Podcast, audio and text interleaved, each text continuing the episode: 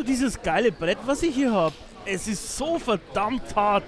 Ich glaube, äh, ich glaube, ich kann damit endlich das Vogelhäuschen bauen. Oh, so ein geiles Brett. Gott sei Dank gibt's hier 25% auf alles. Ja, echt, auf alles. Voll geil. Grüß dich, Chris. Ähm, du, ich habe mir wegen den 25% auf alles extra noch eine riesen Portion Hundefutter mitgenommen. Ja, 10 Packungen, 25 Kilo Säcke für einen Hund daheim. Äh, okay. Äh, aber, aber, äh, guck mal da vorne. Ich glaube, die Kassiererin, ich glaube, die steht auf mich.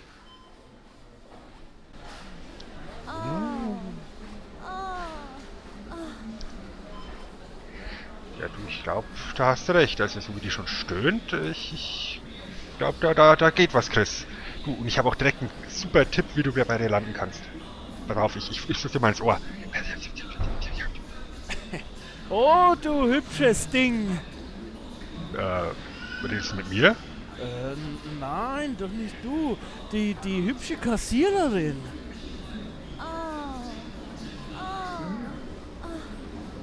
Aber, aber, äh, Sven, los, lass es uns tun.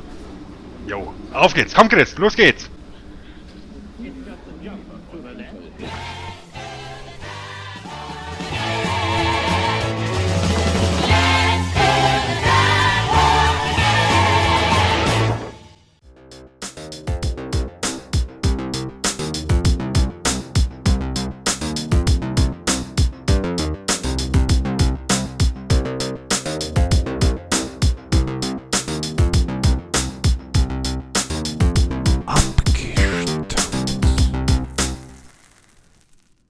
Ja, Sven, direkt aus, der Baum, aus dem Baumarkt der Hölle möchte ich dich hier begrüßen zu Abgestaubt und natürlich auch alle Zuhörer da draußen. Angenehme Tage und lange Nächte oder umgekehrt, wie sie haben wollt. Hallo Sven.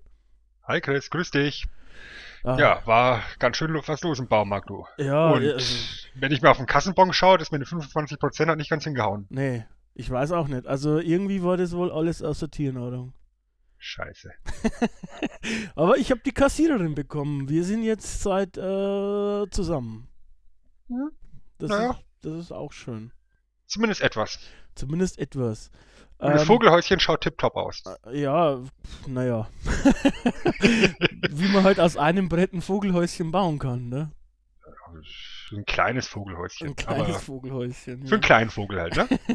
ja, meine Freundin sagt, ich habe einen großen Vogel, aber das ist vielleicht wieder ein anderes Thema. Ähm, ich weiß nicht, der, der geneigte Zuhörer hat vielleicht erkannt, über was wir heute sprechen wollen. Mhm. Unser wir- Mittel zum Zweck. Genau. Denn vielleicht magst, magst du uns mal erklären, über was wir heute sprechen wollen? Ja, ich- was möchten wir heute beleuchten? Wir haben ja beim letzten Mal ein Spiel oder eine Spieleserie uns angeschaut. Aber abgestaubt ist ja kein reines Spieleformat, sondern eben generell Retro. Und zum Retro gehört natürlich auch der Kult. Und über was kann man besser sprechen, äh, wenn man zum Thema Kult kommen möchte, als über den vielleicht Kultfilm überhaupt, die Rocky Horror Picture Show. Ja, äh, das Thema hast du vorgeschlagen, wenn wir jetzt hier mal aus dem Nähkästchen äh, plaudern wollen und ich äh, Mhm. war sehr erfreut. Äh, ich bin damit aufgewachsen mit dem Film. äh, ich weiß nicht, wie bist denn du da zum ersten Mal in Kontakt gekommen mit der Rocky Horror Picture Show? Also ich habe ihn zum ersten Mal gesehen, da war ich boah, 17, 18, sowas in dem Größen, in der Größenordnung. Da lief er im ZDF, Mhm. schön im englischen Original, logischerweise, mit deutschen Untertiteln, die tatsächlich auch relativ gut waren, erinnere ich mich. Mhm. Äh, ich habe hier mittlerweile eine DVD-Fassung, wo die Untertitel nicht ganz so toll sind, die ich ja immer mal ganz gern mitlaufen lasse zum Vergleichen und so. Mhm. Und ich habe ihn zum ersten Mal gesehen. Ich dachte mir, was zum Geier hast du dir gerade angeschaut? ja, ich, ich habe über die Musik den Zugang zu dem Film bekommen, weil die Musik hat mich total weggeballert, ja. Mhm. Und dann habe ich mir nochmal angeschaut. Und nochmal. Und irgendwie ist über die Jahre so eine kleine Tradition draus geworden, dass ich mir jedes Jahr mindestens einmal anschaue. Ja, also bei mir war es so, äh, ich habe ihn tatsächlich über meine Eltern kennengelernt, weil meine Eltern sehr große Rocky Horror Picture Show Fans sind und äh, schon immer waren. Und die auch damals, wie er ins Kino gekommen ist, äh, da waren die, glaube ich, gerade in München ansässig und die sind da äh, auch verkleidet ins Kino, soweit ich Geil. das äh, vernommen habe. Und äh, irgendwie hat sich das übertragen. Bei mir ging es auch über die Musik, weil ich war damals noch so klein, glaube ich, wie ich es zum ersten Mal gesehen habe. Da konnte ich noch gar nicht so gut Englisch. Gut, es gab auch Untertitel, glaube ich. Ich glaube aber, die erste Version, die ich gesehen habe, war ohne Untertitel, wenn ich mich richtig erinnere. Ich weiß aber nicht mehr genau wo. Ähm, und das hat mich auch sofort gepackt. Also gerade die, die, die ganze Geschichte mit der Musik und, und auch Meatloaf hier und so weiter, das ist alles ganz schön, ganz schön toll gewesen. Es war natürlich ziemlich crazy. Ich habe das damals gar nicht so richtig verstanden, glaube ich. äh, wenn man sich jetzt nochmal anschaut, also ich schaue es mir auch regelmäßig immer wieder mal an. Zwar jetzt nicht so wie du, dass ich, also einmal im Jahr nehme ich mir jetzt nicht fest vor, aber es wird meistens einmal im Jahr draus und ähm, schaue ich mir immer wieder gerne an. Aber vielleicht sollten wir, bevor wir da näher drauf eingehen, äh, einmal kurz zusammenfassen, um was es eigentlich geht oder was es ist. Vielleicht auch für Leute, die den Film gar nicht kennen. Ähm, die sollten sich zwar jetzt schämen, sofort, instantly, und in die Ecke gehen, ähm, aber vielleicht wäre es ganz gut, oder was meinst du? Ja, wenn sie dann schon in der Ecke sitzen und sich schämen, sollten sie auch direkt einen DVD-Player anschmeißen und, nachholen, unbedingt. Weil das ist wirklich einer der, der großartigsten und kultigsten Filme, die man, die man sich angucken kann. Ähm, nur mal ein paar Rahmendaten. Ähm, ist in die Kinos gekommen 1975. War ein riesengroßer Flop. Ja. Ähm, ist verbannt worden ins Abendprogramm, in die, in die Midnight-Vorstellungen, ist nochmal ein bisschen umgeschnitten worden und ist aus diesen Midnight-Vorstellungen raus ein Selbstläufer geworden. Also diese Midnight-Vorstellung, das ist praktisch, dass nachts um, um 12 eben ein Film läuft, normalerweise so B-Movie oder sowas in der Richtung, was halt für die, für die normalen abendfüllenden Sendungen weniger geeignet ist. Und naja, so aus dem, es ist irgendwie ganz organisch mehr oder weniger daraus entstanden, dass, dass die Zuschauer äh, den Film interaktiv gemacht haben, an bestimmten Szenen praktisch mitgespielt haben, äh, so einen eigenen Kult daraus entwickelt haben. Daraus ist eben praktisch ein Selbstläufer äh, hervorgegangen. Was dazu führt, dass der Film auch heute noch, 42 Jahre fast später, äh, immer noch in manchen Kinos regelmäßig läuft. Ich bilde mir eins sogar noch in, in einem kleinen Kino in München. Ja, ich glaube auch. Der läuft immer noch äh, regelmäßig in Kinos. Und natürlich gibt es aber auch Musical-Vorstellungen und so weiter zum Beispiel von dem Ganzen. Ähm, habe erst kürzlich vor eineinhalb Jahren oder so ähnlich äh, mit meiner Freundin waren wir im Deutschen Theater in München. Mhm. Und da gab es eine große Rocky Horror Picture Show. Ich glaube, wir hatten damals als Sprecher war hier ähm, Martin Semmelrogge, der immer wieder dann dazwischen die Sachen vorgelesen hat. ja, ähm, Genau. ja, wie passend. ja, äh, war so. Und ähm, der hat aber auch, ja gut, das war da ein bisschen nervig, weil die Leute irgendwie mochten die denn nicht aus diversen Gründen und haben immer äh, reingeschrien, wenn der einen Part hatte. Der hat, war ja eh nicht oft da, der kommt ja gar nicht oft vor in dem Ding. Ähm, aber ab und zu halt. Und äh, haben dann da reingeschrien, äh, boring, langweilig. Und irgendwie haben sie sich dann selber das Stückchen kaputt gemacht. Der hat aber ganz gut reagiert und hat dann immer so Käse Sprüche losgelassen, wie zum Beispiel, das sagt deine Frau zu dir abends oder irgendwie sowas und dann haben alle gelacht. Naja, Muss man halt Kontra geben können an der Stelle. Ich habe ihn auch schon live gesehen, die Rocky Horror Picture Show, hier bei uns in Fürth im Stadttheater. ja. Ähm, war allerdings eine relativ seriöse Vorstellung. Also ähm, relativ wenige Leute, die verkleidet waren und auch relativ wenig ähm, Live-Action, weil es halt ein Stadttheater ist und, und du da halt schlecht mit den Wasserpistolen so rumspritzen kannst. Also wir hatten ein bisschen Reisgefliege und, und äh, Klopapier, aber eben nicht die, die volle Breitseite. Ja. Bisschen angezogene Handbremse, aber trotzdem sehr, sehr cooler Abend. Ja, ich habe ich es bei uns auch schon auf dem Dorftheater gesehen, sozusagen. Ähm, Da war es auch ähnlich. Also da war natürlich jetzt niemand verkleidet, aber äh, ging trotzdem ziemlich ab, um so, um mal so drüber zu sprechen. Ähm, vielleicht sollten wir trotzdem einmal noch den Inhalt vom Film besprechen, also den, den, den tatsächlich eigentlich um, um was inhaltsmäßig passiert. Ja. Oder? Das ist ja auch relativ schnell zusammengefasst. Es geht um das junge Pärchen Brad Majors und Janet Weiss, frisch verlobt, die auf der Reise sind, ihren ehemaligen Lehrer zu besuchen, um ihm eben praktisch zu verkünden, dass sie sich gerade frisch verlobt haben. Auf dem Weg zu ihm haben sie eine Autopanne, äh, landen in einem mysteriösen Schloss, um dort nach Hilfe zu fragen und äh, platzen dort sozusagen in eine Convention rein, abgehalten von Dr. Frankenfurter, wie sich herausstellen sollte, einem äh, Transvestiten-Wissenschaftler, der gerade die, das Geheimnis des Lebens entdeckt hat und, und einen künstlichen Menschen kreiert hat und daraus äh, ja, passiert im Laufe des Abends dann diverses mit Mord und Totschlag und bizarren Geschehnissen. Ähm, am Ende sind fast alle tot und äh, ja, die, die Weltbilder der, der Beteiligten sind bis ins tiefste Mark erschüttert. Ich sehe das jetzt ähnlich von der Handlung her. So, es ist eigentlich ja nichts Großartiges, wie, wie schon gesagt. Es, es lebt eigentlich von der Skurrilität, oder? Also von den einzelnen Charakteren und so weiter, dass, dass es einfach echt skurril ist. Ähm, ich weiß nicht, magst du darüber was sagen? Zu den einzelnen ja. Charakteren? Ja, ja, auf alle Fälle. Definitiv. Also, äh, ähm, ich denke, der Charakter, der am meisten hervorsticht, ist natürlich Frankenfurter. Also gespielt von Tim Curry der eine grandiose Leistung da abliefert in dem Film, mit der Kamera flirtet und, und den Raum praktisch für sich ergreift wie kein zweiter.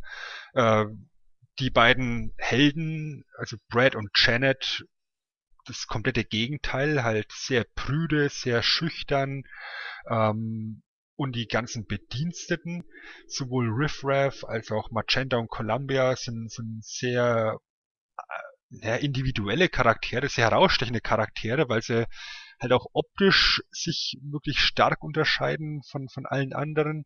Ähm, der namensgebende Rocky, der die, die Kunst, äh, dieser künstliche, künstlich geschaffene Mensch ist, äh, ist eigentlich nur eine kleine Nebenrolle.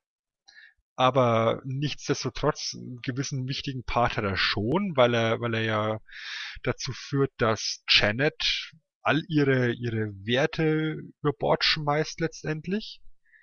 Und ja, das sind, das sind im Endeffekt ist es ein Kammerspiel, wenn man, wenn man es so betrachtet. Die, die Location ist immer die gleiche. Äh, halt immer vereinzelt äh, wechselnde Räume, aber halt immer ein Setting und das sind immer die gleichen Charaktere. Es kommt dann noch keiner mehr dazu, außer, außer Dr. Scott dann am Schluss. In der letzten Drittel des Films, sag ich mal. Und ja, es ist eigentlich sehr minimalistisch gehalten, finde ich. Ja, sehe ich auch so. Also es ist auf jeden Fall sehr minimalistisch, wenn ich das Wort richtig aussprechen kann. ähm, und es, es, ähm, ja, ich, ich habe überlegt in, in Vorbereitung auf die Sendung, ähm, wie kommt man eigentlich auf das Ganze? Weil ähm, irgendwann steht das Ganze ja mal so schwarz auf weiß irgendwo, ja. Also der, der, irgendwer hat es mal aufgeschrieben so. Und dann legt man das Produzenten vor, die einen Film vielleicht daraus machen. Und dann habe ich mir überlegt, A, wie kommt man darauf? Und B, wie würde man reagieren, wenn man sowas schwarz auf weiß liest? Weil äh, das Ganze ähm, sagen wir mal, Kunstwerk und der Kultstatus entsteht für mich im Zusammenspiel von den Elementen, also von den Charakteren, die du jetzt kurz angerissen hast, von der guten Musik, von dem Spiel der einzelnen Schauspieler und von dem, äh, auch von der Geschichte. Ähm, und sowas dann ähm, zu verstehen, wenn es nur irgendwo steht, stelle ich mir sehr schwierig vor. Ja, es ist halt auch so, dass das Ganze ja schon vorher ein Theaterstück war und live aufgeführt worden ist. als Rocky Horror Show und dann eben zur Rocky Horror Picture Show auf die auf die auf die Kinoleinwand übertragen worden ist.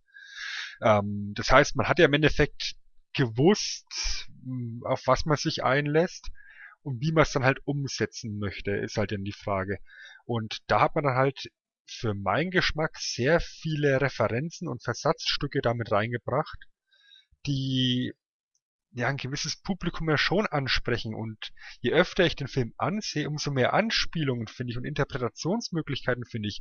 Man kann natürlich jetzt sagen, ich, ich interpretiere da viel zu viel rein, aber wenn ich mir, wenn ich mir Interviews mit Richard O'Brien, der das Ding ja geschrieben hat, äh, anschaue, der hat da schon gewisse Hintergedanken gehabt und nicht einfach nur eben ein, ein Streifen mit toller Musik zu machen.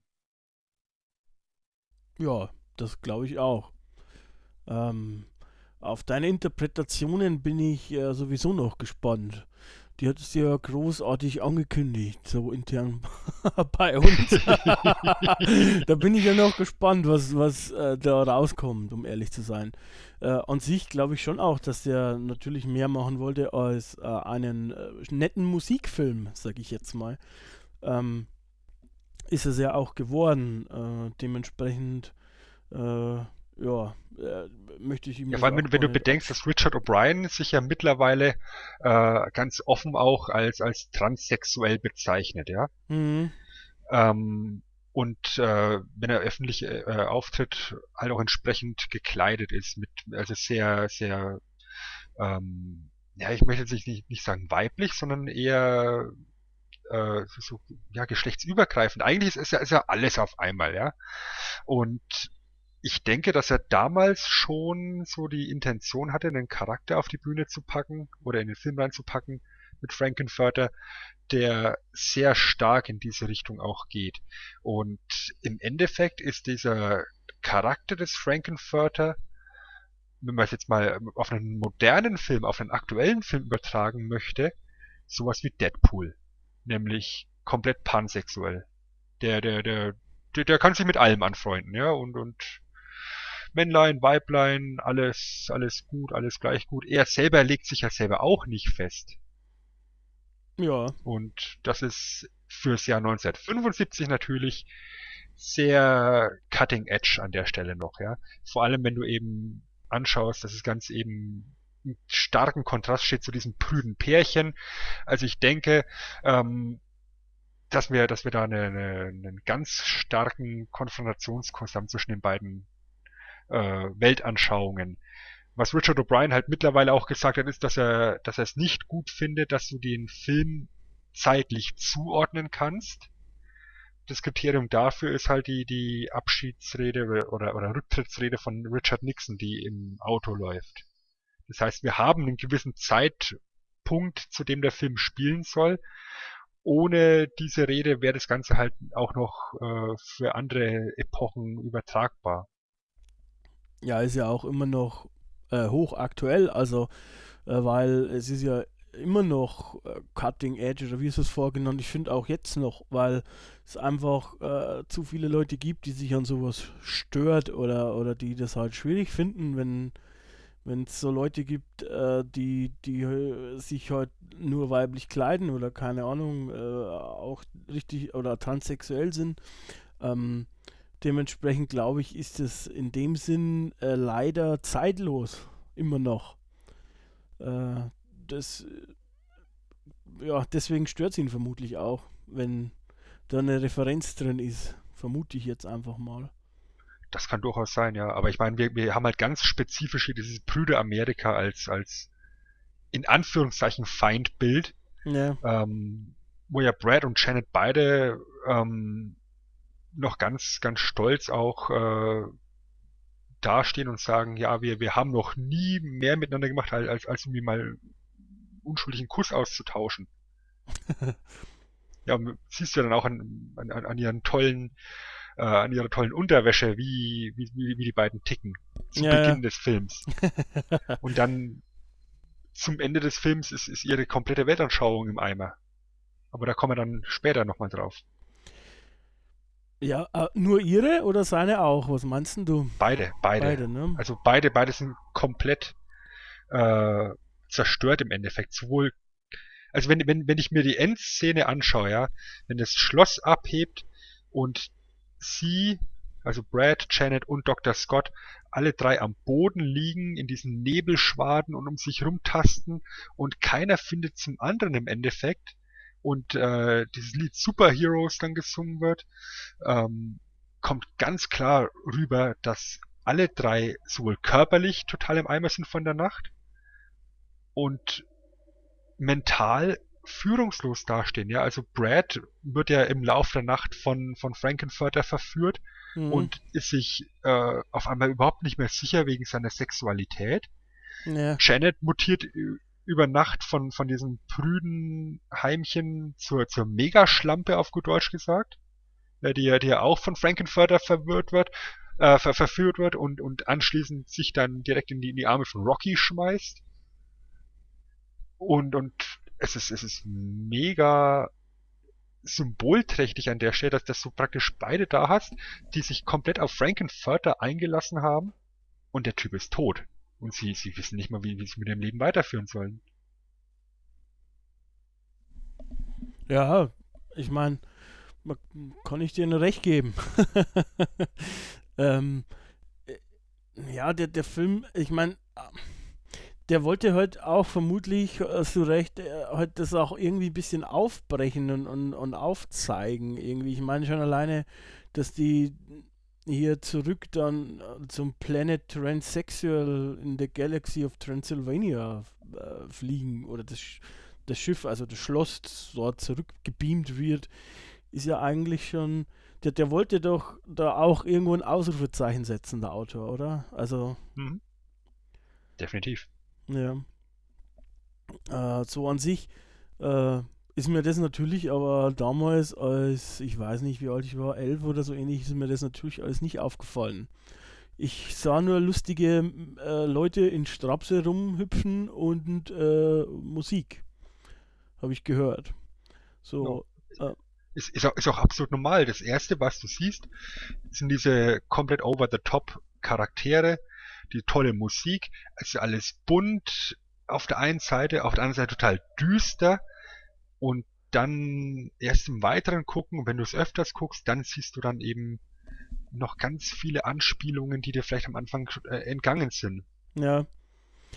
Ja, es ist ja auch so, dass der Film lustigerweise auf den Eben, auf beiden Ebenen funktioniert auch irgendwie. Also A, wenn du, wenn du äh, genauer drüber nachdenkst, funktioniert er auch. Und äh, B, auch einfach als äh, seichte Unterhaltung, sage ich jetzt mal, funktioniert er auch sehr gut. Also das ich ist. Mein, sowas wie einen roten Faden hat er ja im Endeffekt nicht. Ja. Ja, weil, weil es geht halt immer irgendwie von einer Szene in die nächste, aber sowas wie, wie, wie eine durchgehende Geschichte gibt's nicht. Mhm. Ja, also wenn es, es geht von mir aus noch so weit gut, bis alle Charaktere versteinert werden und dann kommt so aus dem Nichts raus The Floor Show. Mhm. Und ich denke so, äh, wieso jetzt eigentlich diese Floor Show? Ja, das ist, die, die passt irgendwie überhaupt nicht in den ganzen Fluss der Geschichte rein, aber im Gesamtkunstwerk äh, Rocky Horror Picture Show eben schon. Ja. Ähm, ja, ich, ich meine, äh, es ist auch so, dass, dass es natürlich äh, auch ein Film aus der Zeit ist, wo, wie du es schon gesagt hast, da, da, da gab es halt noch viel mehr Aufschrei auch um so einen Film. Also ähm, eigentlich auch irgendwo verwunderlich, dass der dann so erfolgreich geworden ist, findest du nicht? Also ich meine, gerade in Amerika und so weiter, wo solche Sachen ja wirklich äh, sehr anders gesehen wird, sage ich mal, aber auch bei uns zu der Zeit, äh, ist es doch eigentlich verwunderlich, dass der solchen Kultstatus irgendwie erlangen konnte. Glaube ich gar nicht, weil er eben ähm, für ein ganz spezielles Publikum gemacht ist und das Publikum, was er erzielen oder erreichen möchte, das ist dann halt auch sehr enthusiastisch und die packen dann halt sich noch irgendwie Freunde mit rein und sagen, komm, geh mal mit, äh, das musst du dir angucken. Und das ist dann eben der, der vorhin von mir schon so bezeichnete Selbstläufer. Und im Endeffekt, wenn du, wenn du dir anschaust, der Film ist jetzt 42 Jahre alt. Der, der begleitet mittlerweile drei Generationen von Menschen, sag ich mal. Boah. Und funktioniert immer wieder, auch, auch bei, bei, bei jungen Leuten. Ja. Und äh, das ist, das ist äh, schon sehr beeindruckend. Ich habe mir mal ein paar Zahlen angeguckt. Ich habe jetzt die absoluten Zahlen nicht, nicht vor mir. Ähm, aber nur mal so in Relation, sein Budget, was er hatte, das war irgendwie bei Million, eineinhalb Millionen Dollar oder Ja. so. Ja, das hat er einspielergebnismäßig verhundertfacht mittlerweile. Ich meine, natürlich, klar, der, der Film läuft äh, seit, seit 40 Jahren plus im Kino. Um, aber das, das, äh, sag mal von einem aktuellen Film, ja. dass der sein, seine Produktionskosten hundertfach einspielen kann. Das ist, äh, das ist auch eine Hausnummer, ja, was man einfach mal mit in den Raum schmeißen muss. Naja, klar.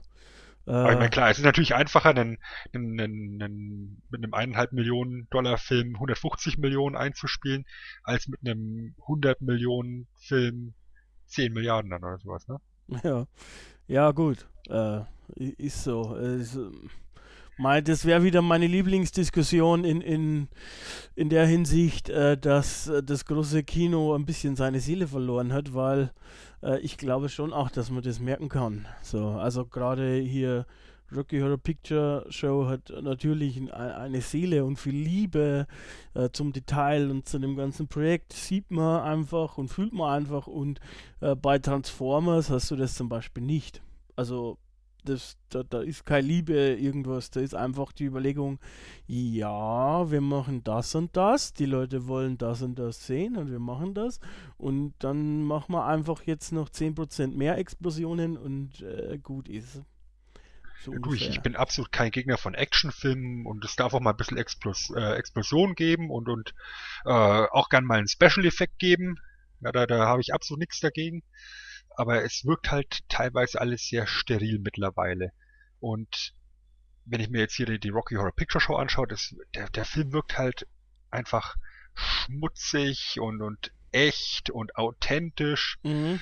Ähm, wahrscheinlich genauso schmutzig, echt und authentisch wie das Skelett, was in der Wanduhr steht. Das ist nämlich tatsächlich ein echtes Skelett gewesen. oder, oder auch die Reaktion bei der, bei der, bei der Dinner-Szene, als Frankenfurter das, ähm, das Tischtuch wegzieht und die Leiche von Eddie unter dem Tisch liegt und äh, ja, die Reaktion der Schauspieler war echt, weil die waren sich nicht darüber im Klaren, dass da jetzt eine, eine Leiche unter dem Tisch liegt. Weißt du, weißt du, sowas sind Kleinigkeiten, die halt das, das äh, Kunstwerk, ich bleib dabei, es so zu bezeichnen, äh, aufwerten. Ja. Ja, es, ja, ich stimme dir da ja zu, so und äh, das, das ist halt ähm, einfach dann noch Kunst im Endeffekt. Ja. Einfach mal, um, um, um, um jetzt da bei einem, an, äh, bei einem anderen aktuellen Film zu bleiben.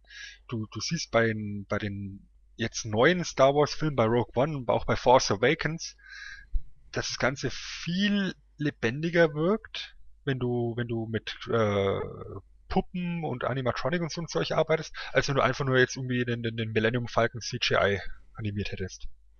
Oder irgendwelche außerirdischen CGI-mäßig äh, animiert hättest. Tja. Also es soll jetzt hier keine, keine Hasstirade sein gegen Nee. äh, Special Effects und Computereffekte, aber manchmal ist ein bisschen weniger halt doch mehr. Ja, ich bin mir aber gar nicht so sicher, ob es an der Art des Effektes liegt. Also ob es über einen Computer kommt oder ich glaube einfach, es ist irgendwie oft viel mehr so Business. Also einfach so in der, in der Richtung, äh, okay, wir müssen das machen, dass wir das und das Ergebnis erzielen. Also äh, dass so viele Leute ins Kino kommen und dann machen wir das halt so und, und da ist aber dann irgendwie kein, kein Gedanke mehr dahinter. So bei der Rocky Picture Show zum Beispiel, da ist ja ein Gedanke dahinter, wie du uns äh, schon aufgeklärt hast, aber den, den spürt man auch irgendwo und den, den gab es halt da oder gibt es jetzt nicht immer. Ich meine, das ist natürlich auch, ähm, nicht jeder Film ist so, ähm, aber viele sind halt mittlerweile gefühlt so zumindest. Ähm, ich meine, da hat man auch nichts dagegen ab und zu, ja. Also äh, gerade dieses berühmte Kopf ausschalten irgendwie, ähm, das kann ich nachvollziehen, dass man vielleicht mal einfach Kopf ausschalten will, aber Ja, absolut. doch nicht bei jedem Film so ungefähr. Ja, aber und naja, Das hier ist halt auch irgendwo eine, eine Liebeserklärung an die ganzen alten klassischen Horrorstreifen, an die alten Schwarz-Weiß-Horrorstreifen. Es geht Ja. ja schon los mit dem, mit dem Eröffnungslied, was, was äh, Richard O'Brien singt, mit, weißt du das mit den Lippen, ne? Ja. Ähm, wo ja Fay Ray, also die, die, die Figur aus King Kong, äh, erwähnt wird und der unsichtbare Mann. Äh, und dann hast du halt durchs, durch den Film hinweg immer wieder irgendwelche Horrormotive, ähm, eben mit, mit, mit äh, Dracula-mäßigen Outfit von, von äh, Frankenfurter, äh, der bucklige Diener natürlich, wie, wie ein Frankenstein. Mhm. Oder Rocky, der am Schluss ähm, mit dem mit dem toten Frankenfurter auf diesen auf diesen Sendeturm hochklettert, ja. Ja. Das ist halt eins zu eins King Kong. Ja. Ja, da, da ist so viel Anspielung drin, das ist das ist sehr liebevoll halt, ne? Apropos Anspielung und Symbolik und Interpretation, ich kann es kaum erwarten, Sven. Mhm. Aber äh, los, Los! los. Ja, ich meine, das, das, das erste große Symbol, was, was, was denke ich, äh, allen ins Auge springt, ist gleich am Anfang vom Film bei der Hochzeitsszene, wo Brad und Janet ja bei ihren Freunden da noch stehen, wo das Hochzeitsfoto gemacht wird. Und das ist halt eins zu eins nachgestellt wie bei dieses American Gothic Bild. Kennst du das? Nee, sag mir jetzt Also nichts. es, ist so ein ganz berühmtes Gemälde von Grant Wood. Dieser, dieser ernst blickende Mann mit, mit, seiner, mit seiner Frau, beziehungsweise Tochter, glaube ich, ist es daneben, mit der Mistgabel in der Hand. Das, das, das Gemälde heißt American Gothic. Und dieses Gemälde wird im Endeffekt hier ähm, ja nachgestellt, mehr oder weniger. Und hängt dann äh, spaßigerweise natürlich auch im Schloss. Ja, da trifft da, da, äh, tritt zum zweiten Mal auf. Ah, okay. Mhm. Und als Riff Raff und Magenta am Schluss die Floorshow sprengen und letztendlich ähm, Frankenfurter und Rocky und äh, äh, Columbia töten, da hat er auch so eine Laser-Mistgabel in der Hand, auch, auch so ein Dreizack. Das ist Also auch richtig. da hast du, du hast praktisch dieses Motiv, was sich einmal durch den ganzen Film zieht.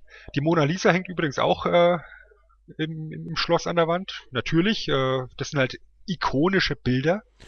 Ich schaue mir gerade das Bild an. Ich sehe es gerade hier, American Gothic, und das kenne ich, ja. Das, kenn, das ist sehr berühmt. Das hat man schon öfter Also mal man, gesehen. ja, ich, man, man kennt vielleicht den Namen nicht, aber man hat es ja, garantiert genau. gesehen. Mhm. ja, ja. Stimmt. Also, ja, genau. Und dann geht's dann direkt weiter halt noch auf dem, noch, noch, noch auf dem, auf, der, auf dieser Hochzeitsfeier, wo dann Brad praktisch den Antrag macht für, für Janet. Sind die beiden halt totglücklich und, und äh, tanzen halt rum und im Hintergrund wird halt eine Beerdigung vorbereitet und du siehst halt schon, wie ein Sturm aufzieht. Das ist Ja. halt schon mal Symbolik pur, ne? Ja. dann das nächste Mal, wenn wir es sehen, im Auto, ist halt nachts und dunkel und Gewitter und es regnet ausströmen. Das ist natürlich ganz klassisches Horrorfilm-Setting.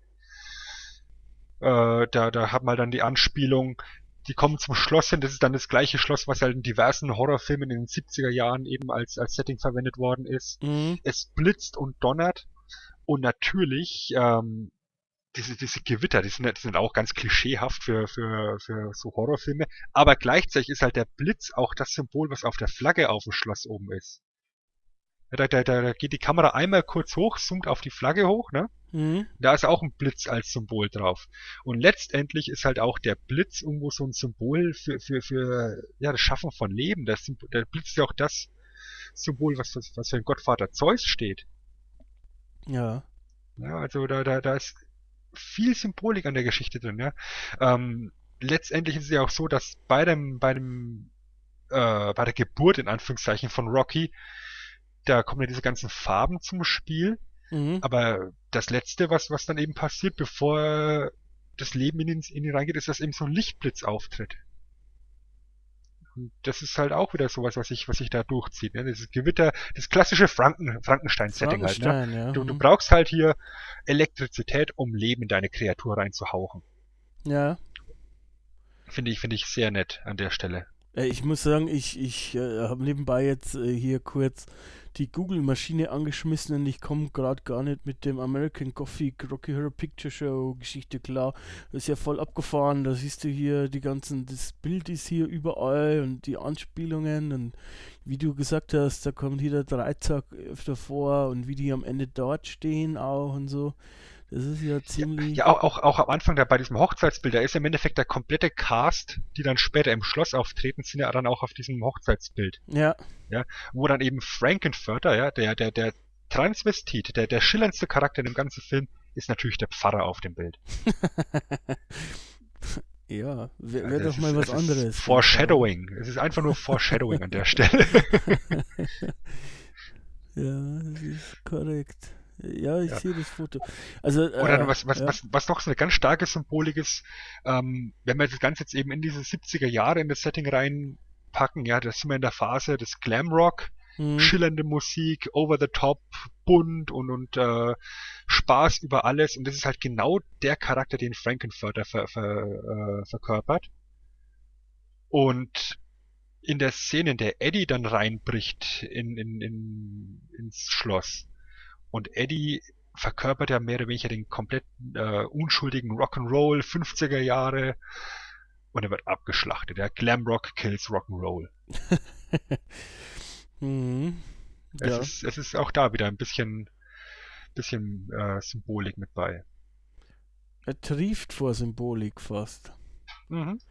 Und dann der letzte wirklich ins Gesicht hau Faktor beim mit, mit, der, mit der Symbolik ist dann in der Floor Show, ähm, nachdem ja die die ganzen Charaktere ihren Auftritt hatten und dann praktisch Frankenfurter den großen Auftritt bekommt und ins Wasser springt und dann in diesem in diesem äh, Schwimmreifen da rumplätschert und die Kamera äh, zeigt das Ganze von oben und da hast du Michel, Michelangelos Gemälde, dieses, äh, ich glaube, äh, äh, Erschaffen des Menschen oder so heißt es. Irgendwie so eine Art. Mhm.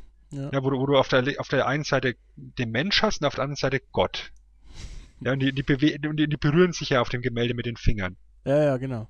Ja, und in dieser Szene ist Frankenfurter genau in der Mitte zwischen den beiden. Und er ist das Bindeglied zwischen Mensch und Gott. Das ist, das ist ins Gesicht. Ist Also, wie gesagt, das ist ein ein mega lustiger, unterhaltsamer Film. Aber je öfter du dir den anschaust, umso mehr von diesen Anspielungen findest du.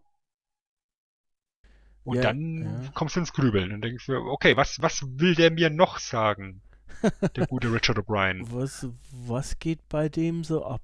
Äh, was ist denn da bei dem los? Ich sehe das Bild gerade, was du gerade jetzt beschrieben hast. Ja. Und äh, abgefahren. Krass, oder? Ja, es ist echt abgefahren. Ähm, übrigens, ich verlinke das auch für die Zuhörer nachher. Äh, dementsprechend in den Show Notes könnt ihr das euch selber angucken. Dementsprechend ähm, verpasst ihr da nichts. Ähm, es ist verblüffend. Absolut verblüffend. Das ist mir noch nie aufgefallen. Ja, beim, bei den ersten paar Malen habe ich auch nicht drüber nachgedacht, ja. Aber dann, dann irgendwann, irgendwann habe ich mir gedacht, warte mal, das, das Bild, das kennst du irgendwoher. Ich glaube, es ist, ist noch gar nicht so lange her, dass ich glaube, vor zwei oder drei Jahren, wo mir das wirklich bewusst geworden ist, ähm, wie symbolträchtig das Ganze ist. Äh, jetzt mal aus dem Nähkästchen, äh, junger Sven. Bist du da selber, tatsächlich selber drauf gekommen oder hast du da irgendwie mal was gelesen drüber oder so? Also ich habe es tatsächlich äh, vor Jahren zum ersten Mal gesehen unter dem Ans unter, unter dem äh, Gesichtspunkt und habe jetzt dann in der Recherche zu dem Podcast hier natürlich dann noch ein bisschen weitergelesen und habe dann auch noch ein paar Punkte gefunden, die ich, die ich noch nicht gewusst habe. Ähm, und da war dann eben dieser Punkt dann auch mit aufgeführt zusätzlich. Also ich wusste zum Beispiel nicht, das, das war mir neu, dass Magenta und Columbia eigentlich eine Person sein sollten, ursprünglich. Okay, wusste ich auch nicht. Aber äh, ich finde es interessant, wie du, also es ist jetzt zwar ein bisschen abseits dann von Rocky Horror Picture Show, aber wie du Filme guckst dann anscheinend auch, weil ähm, wenn du da Ist ist aber nicht, ist aber nicht bei jedem Film, muss ich, muss ich auch Okay. zugeben, ja. Ähm, sowas wie, bleiben wir jetzt bei unserem Beispiel von gerade eben Transformers, ja, der werde ich bestimmt nicht hinhocken und, und nach dem fünften Mal gucken, da äh, versuche irgendwelche, irgendwelche religiösen Symbole zu finden. Warum denn nicht? Michael Bay möchte das. Michael Bay möchte vielleicht, dass du die US-Flagge an möglichst vielen Stellen findest, aber das war doch schon. Ist ja auch ein religiöses Symbol für die, vermutlich, ne? Ja, aber, aber die Rocky Horror Picture Show ist halt, ich sag mal, bei mir in meinen persönlichen Top 3 der Filme und da hängt halt auch viel Herzblut dran. Verstehe, und, und dann, dann, fällt dann, dir sowas auf, ne? Ja, weißt du, dann guckst du halt auch öfters als einen Film, den du vielleicht mal irgendwie so nebenbei guckst. Also so, so ein Film, der, an, an, dem ich jetzt nicht wirklich emotional hänge, keine Ahnung, findet Nemo oder sowas, ja, da werde ich jetzt nicht anfangen und versuchen, irgendwelche Symboliken zu finden. Warum nicht? Äh, ja, weil, weil, wahrscheinlich, weil ich, weil ich dann Dory pullen würde und am Ende vom Film schon wieder vergessen hätte, was ich gesehen habe. Hm, verstehe. ja. Aber das ist halt hier einer von, von meinen Lieblingsfilmen und, und da, da bin ich dann auch emotional investierter, sag ich mal. Naja, gut, ist, ist auch klar. Ist klar. Ähm, trotzdem finde find ich es krass, dass du äh, so Sachen selber siehst. Bei mir ist oft so eher, äh, wenn, wenn mich das interessiert, so was da hinter dem steckt oder so, dann ähm, meistens sehe ich selber nicht unbedingt. Ich, ich informiere mich aber über den Film dann und komme dann von einem ins andere und erst dann gucke ich meistens selber nochmal genauer hin. Dann fällt mir vielleicht auch irgendwas auf, was ich vorher noch nicht gelesen habe. Aber ähm, Tatsächlich läuft es bei mir meistens andersrum. Äh, Worauf ich zum Beispiel überhaupt keinen Wert gelegt habe und was, was mir nicht wirklich aufgefallen ist, ehrlich gesagt, in der Vergangenheit, ja. ähm, wenn du dir den Kittel anschaust, den Frankenfurter in seinem Labor trägt, ja. also dieser hässliche grüne Kittel ja. mit so einem komischen Dreieck drauf, ne? Ja.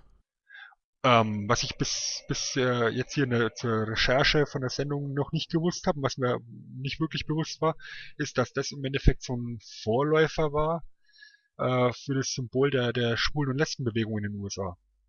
Okay. Also auch schon so, so ein kleines Statement.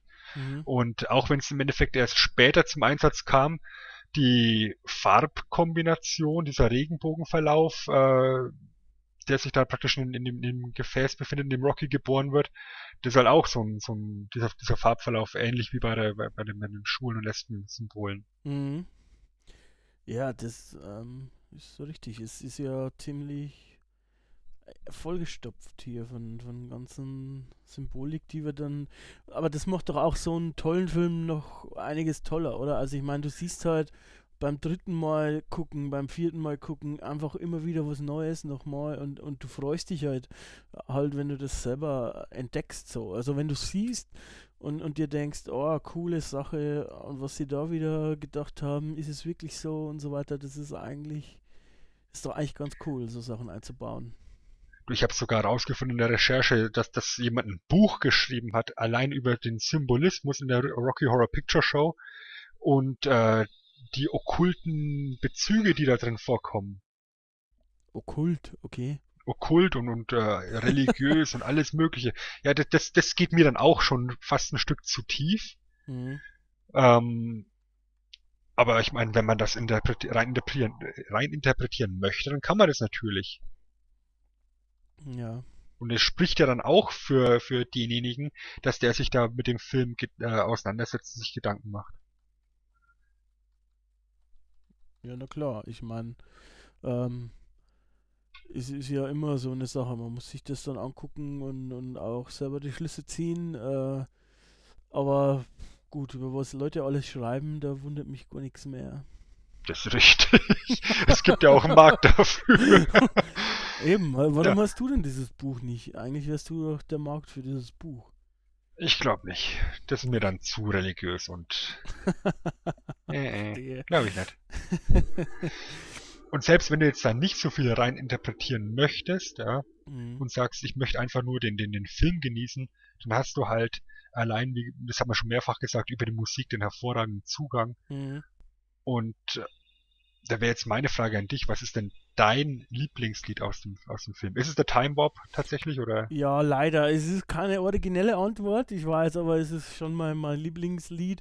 Es hat auch äh, persönliche Hintergründe. Ähm, und zwar ist es so, dass ähm, um mal kurz auszuschweifen, dass meine Familie und ich, wir sind Faschingsnarren äh, ein bisschen, im Gegensatz zu dir. So. Und ähm, hier im Dörflein gibt es auch äh, Faschingsbälle und auch Aufführungen dazu, die früher mein Vater organisiert hat. Äh, lange Rede, kurzer Sinn. Er selbst war einmal Frankenfurter bei Time Warp und mein Bruder auch schon einmal und ich war jeweils äh, der Ansager Also hier Jump to the Left. Ähm, dementsprechend ist es der Song, den ich auch mit Abstand am meisten gehört habe bei den ganzen Proben. Und auch mein Lieblingssong. Einfach auch, weil ich die, die Erinnerungen damit auch habe, so abseits vom Film eigentlich auch. Aber ähm, ja, das ist mein Lieblingssong. Was ist denn deiner? Also ich denke, die, die komplette Szenerie, diese zehn Minuten, wo nacheinander im Endeffekt der Time Warp und anschließend Sweet Transvestite kommen, das ist die stärkste musikalische Phase in dem Film. Ich schwank ehrlich gesagt ähm, zwischen, zwischen Hot Patootie, mhm. Performt von, von Meatloaf, ähm, weil es eben musikalisch komplett raussticht mit diesem, diesem Oldschool Rock'n'Roll und bedeut von der Bedeutung her tatsächlich äh, Superheroes am Schluss. Also die Szene ist, die, die teilweise in, in, in manchen Fassungen nicht enthalten ist. Ja, gut. Habe ich, ähm, hab ich jetzt mitbekommen. Okay. Ne, also ich habe die schon gesehen. Uh, Hot Patootie mag ich eigentlich auch sehr, sehr gerne, weil es auch wirklich, ähm, ach, ich mag eigentlich viel. Ich mag auch Sweet Transvestite so gerne. Ähm, und, und es ist halt, ist halt eine super geile Szenerie im Endeffekt, wenn, wenn hier Brad und Janet in die in, in Schloss reinkommen mhm. und im Endeffekt in diese Convention rein reingeschmissen werden, wo im Time Warp im Endeffekt in den ersten drei Zeilen Text der Film gespoilert wird. ja, eigentlich ja, schon. weil im Endeffekt heißt er da schon, äh, dass das, das uh, not for very much longer, I have to keep control, ne? Ja. Da, da, da deutet ja Riff Raff im Endeffekt schon an, dass ihm der, Kragen bald, der Kragen bald platzt. Mhm. Ähm, und da hast du diese komplett durchgedrehten äh, Convention-Teilnehmer, was, was prinzipiell schon mal eine, eine, starke Szene ist, alle Charaktere total kaputt. Ja, und dann kommt halt hier Frankenfurter im, im, im Aufzug runter. Das ist halt ein Übergang im Endeffekt von, von einem Meisterwerk ins nächste. Mhm. Ich, ich mag auch zum Beispiel Damage Janet am Anfang auch irgendwie. Äh, ja, also so die, also eigentlich sind alle gut hörbar, muss man auch sagen. Damage Channel ist halt auch wieder so, so ein schöner Clash im Endeffekt, ja. weil die beiden halt in ihrer Welt total glücklich sind und verliebt sind und gerade frisch verlobt und er malt das Herzchen an die Kirchentür und der Bedienstete wischt es direkt wieder weg und dann gehen sie rein in, in, in dieses Kirchengebäude, wo eine Beerdigung vorbereitet wird und, der, der Sarg reingetragen wird und die beiden tanzen da total verliebt durch die Gegend. Was man so macht vor Beerdigungen. So. Ja, natürlich. Celebrate the life. Ja, ja. also, ähm, ja, und die, die Floor-Show ist, ist halt herausstechend, ja. Ja. Mit, mit, mit den vier Solos im Endeffekt von den, von den versteinerten Charakteren, die alle im Endeffekt äh, besingen, wie kaputt sie eigentlich sind. Mhm. Ja, ist klar. Ja, also hier, hier Columbia, die ihren Freund verloren hat und, und äh, äh, im Endeffekt orientierungslos ist und verwirrt ist. Rocky, der gerade sieben Stunden alt ist äh, und, und im Endeffekt nur von seiner eigenen Lust regiert wird. Ähm, Brad, der eben seine ersten schwulen Erfahrungen gemacht hat und jetzt in seiner eigenen Sexualität zweifelt. Und äh, ja, Janet, die, die vom prüden Heimchen eben zum, zum wollüstigen Weibchen mutiert ist. Alles äh, in einem wunderschönen Schloss passiert. Alles in einem Schloss. Und Schuld ist genau eine Person da dran. ah, ja, ich weiß nicht. Wahrscheinlich schlummert es auch. Das ist auch irgendwie eine Botschaft, das schlummert in uns, oder? Ja, irgendwo schon. Ne? Er, er, er, Frankenfurter ist im Endeffekt nur sowas wie ein Katalysator. Mhm. Ich meine, klar, Rocky, äh, da kann es nicht viel machen. Ja? Den hat er ja frisch erschaffen. Mhm. Übrigens so als, als, als, als Kleinigkeit, was ich ganz witzig fand, ist, dass er ja das nur ein halbes Hirn hat. Weil er die, die Hälfte von, von Eddie aus, aus dessen Hirn rausgeschnitten hat und die bei Rocky reingepflanzt hat. und ja, Magenta und, und, und Riff Raff sind ja, sind ja komplett außen vor an der Stelle. Ja. Finde ich, finde ich auch äh, als Charaktere sehr dezent und subtil, wie das angeteased wird, dass, dass die beiden ja Geschwister sind, was man aber erst dann erfährt, nachdem er schon gesehen hat, dass die beiden miteinander rummachen. um, um mal äh, das Thema jetzt ein bisschen zu, zu drehen, was heißt zu drehen, äh, die Leute, die da mitgemacht haben, war das jetzt für die Fluch oder Segen, was meinst du? Also von Ja, den also- Schauspielern her und auch jetzt zum Beispiel ähm, für Richard O'Brien zum Beispiel, wo, denkst du, es war eher Fluch oder eher Segen? Ja, also wenn ich jetzt mal mit Richard O'Brien anfange, der, der war ja etwas unglücklich, dass er nicht der Frankenfurter sein durfte. Und da gab es ja wohl scheinbar auch ein paar Animositäten Richtung Tim Curry, weil dieser damals halt noch sehr junge und, und gut aussehende Kerl ihm halt die Rolle weggenommen hat. Mhm. Letztendlich ist es allerdings auch die Rolle, die, die für, für Tim Curry irgendwie der große Durchbruch war. Nicht nur eben schauspielerisch, sondern eben gerade auch in Richtung Voice Acting, nachdem du eben mitbekommen hast, was der Kerl für eine Stimme hat. Ja. Ähm, Barry Bostwick, der ja Brad gespielt hat, ähm, ist halt jemand, der für mich persönlich, der jetzt relativ wenig Serien guckt und so, ein bisschen unter dem Radar, Radar geflogen ist. Susan Sarandon ist wahrscheinlich der größte Name von den ganzen äh, Leuten ja. gewesen. Würde ich auch sagen.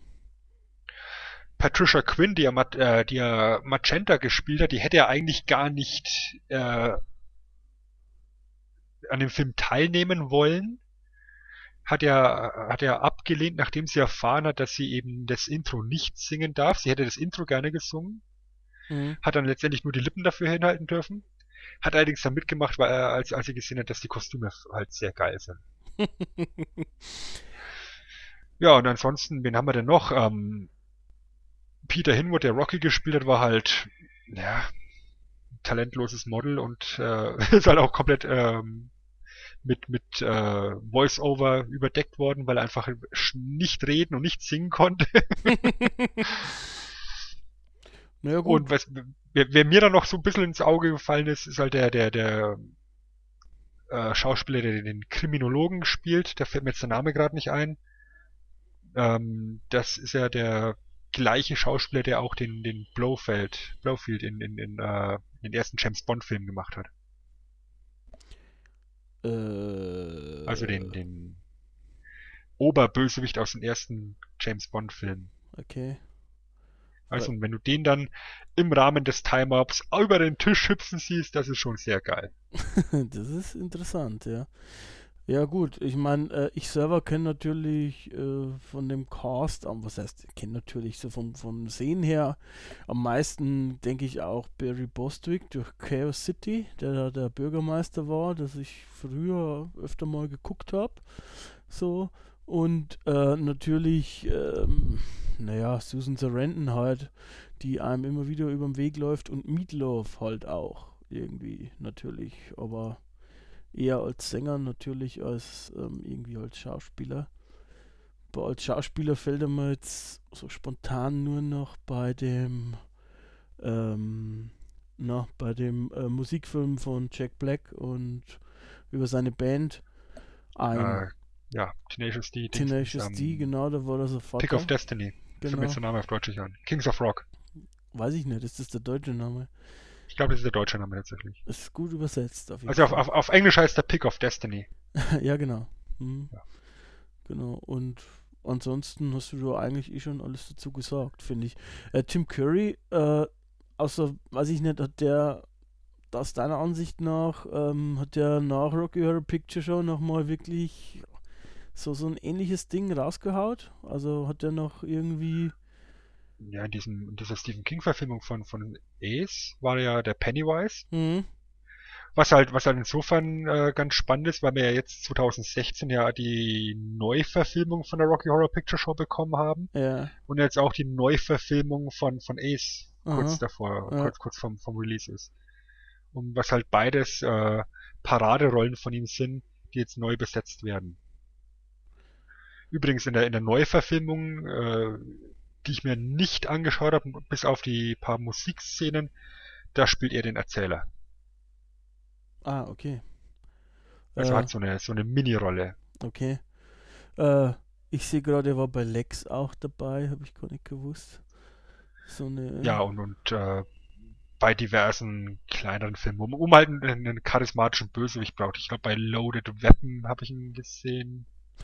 Ja, er hat auch so einige Sachen gesprochen, zum Beispiel, also anscheinend alles. Es gab mal so eine Sonic TV-Serie, Ariel TV-Serie, Aladdin TV-Serie und fast immer der Bösewicht. Ähm, da hat er die. Er hat aber auch ein Bösewicht-Gesicht.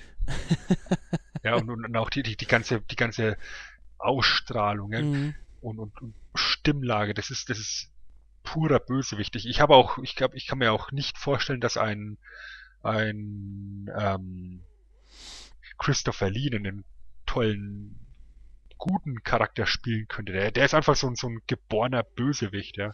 Ja, das hat die Ausstrahlung. Muss man sagen. Aber, äh, ja. Ich meine, äh, ich glaube, ich weiß gar nicht, war da nicht irgendwas mit der Neuverfilmung, dass er da gar nicht so zufrieden war, Tim Curry, oder irgendwas? Also angeblich hat der komplette alte Cast sein, sein Okay gegeben. Ach so, okay. Und, und das Ganze vertan. abgesegnet. Mhm. Ich habe, ich hab, wie gesagt, nur die Musikszenen mir angeschaut, mhm. weil ich eben mir gedacht habe, wenn ich irgendwie den Zugang zu dem Film bekomme, dann wahrscheinlich auch am ehesten über die Musik. Mhm. Und die kann man sich mittlerweile alle auch auf YouTube kostenlos anschauen und legal. Ist alles kein Ding. Das ist alles von Fox auch offiziell hochgeladen. Okay.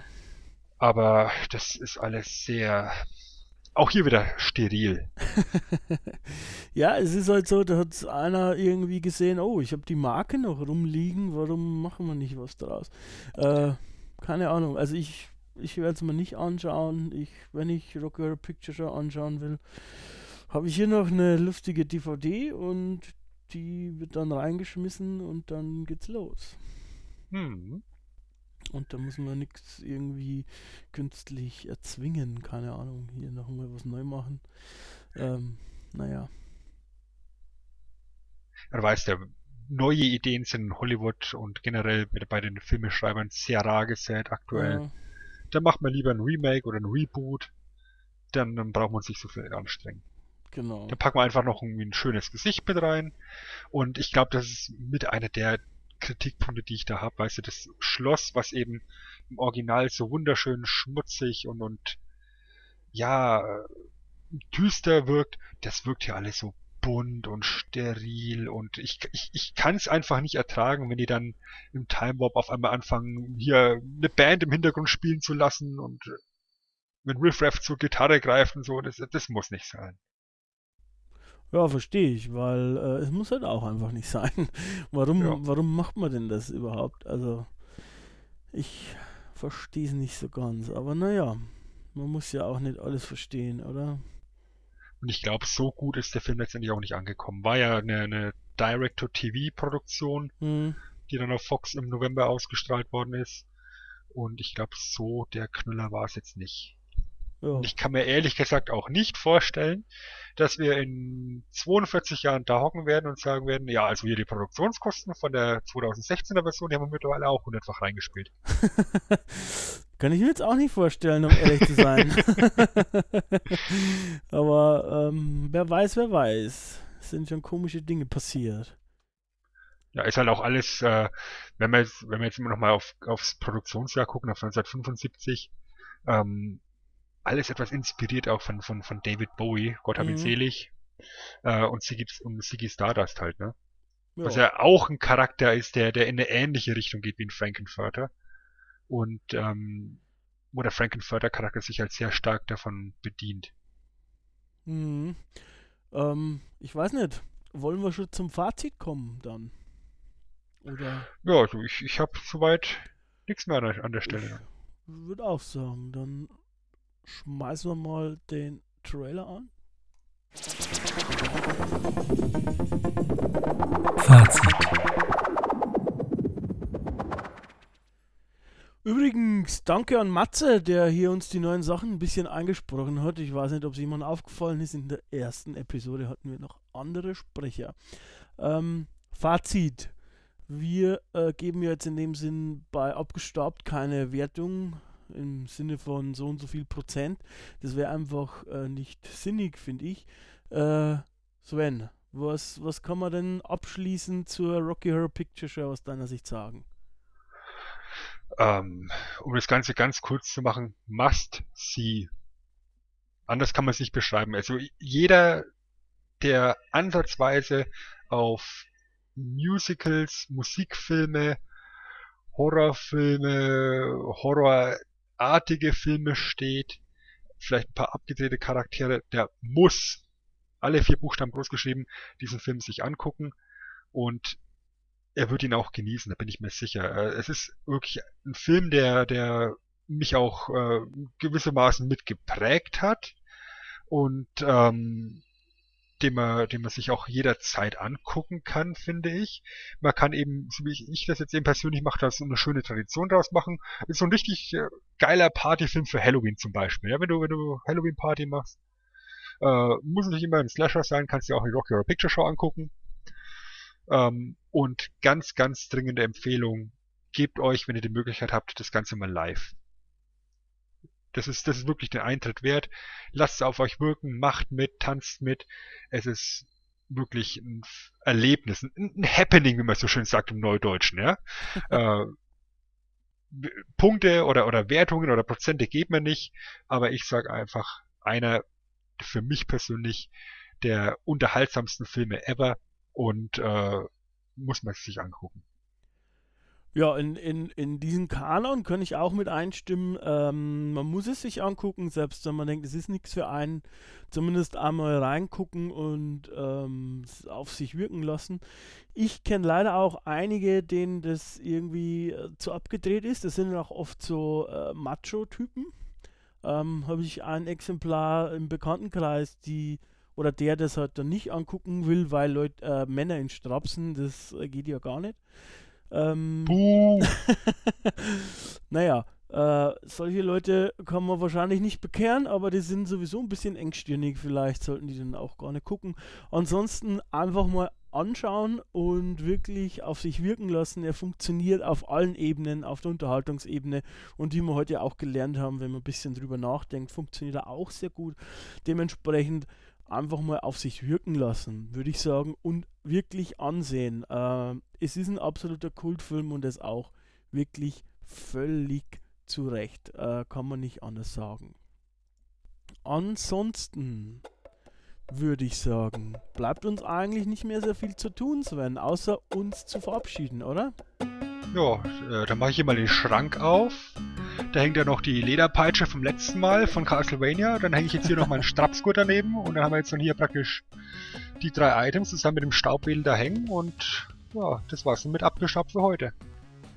Okay, dann bin ich mal gespannt, was da noch dazu kommt in deinen wunderschönen Schrank. Ich hoffe, deine Freundin findet den nicht. Oder du sprichst es vorher mit ihr ab. Nicht, dass sie dann überrascht ist, was da alles drin hängt irgendwie. Ähm, mhm.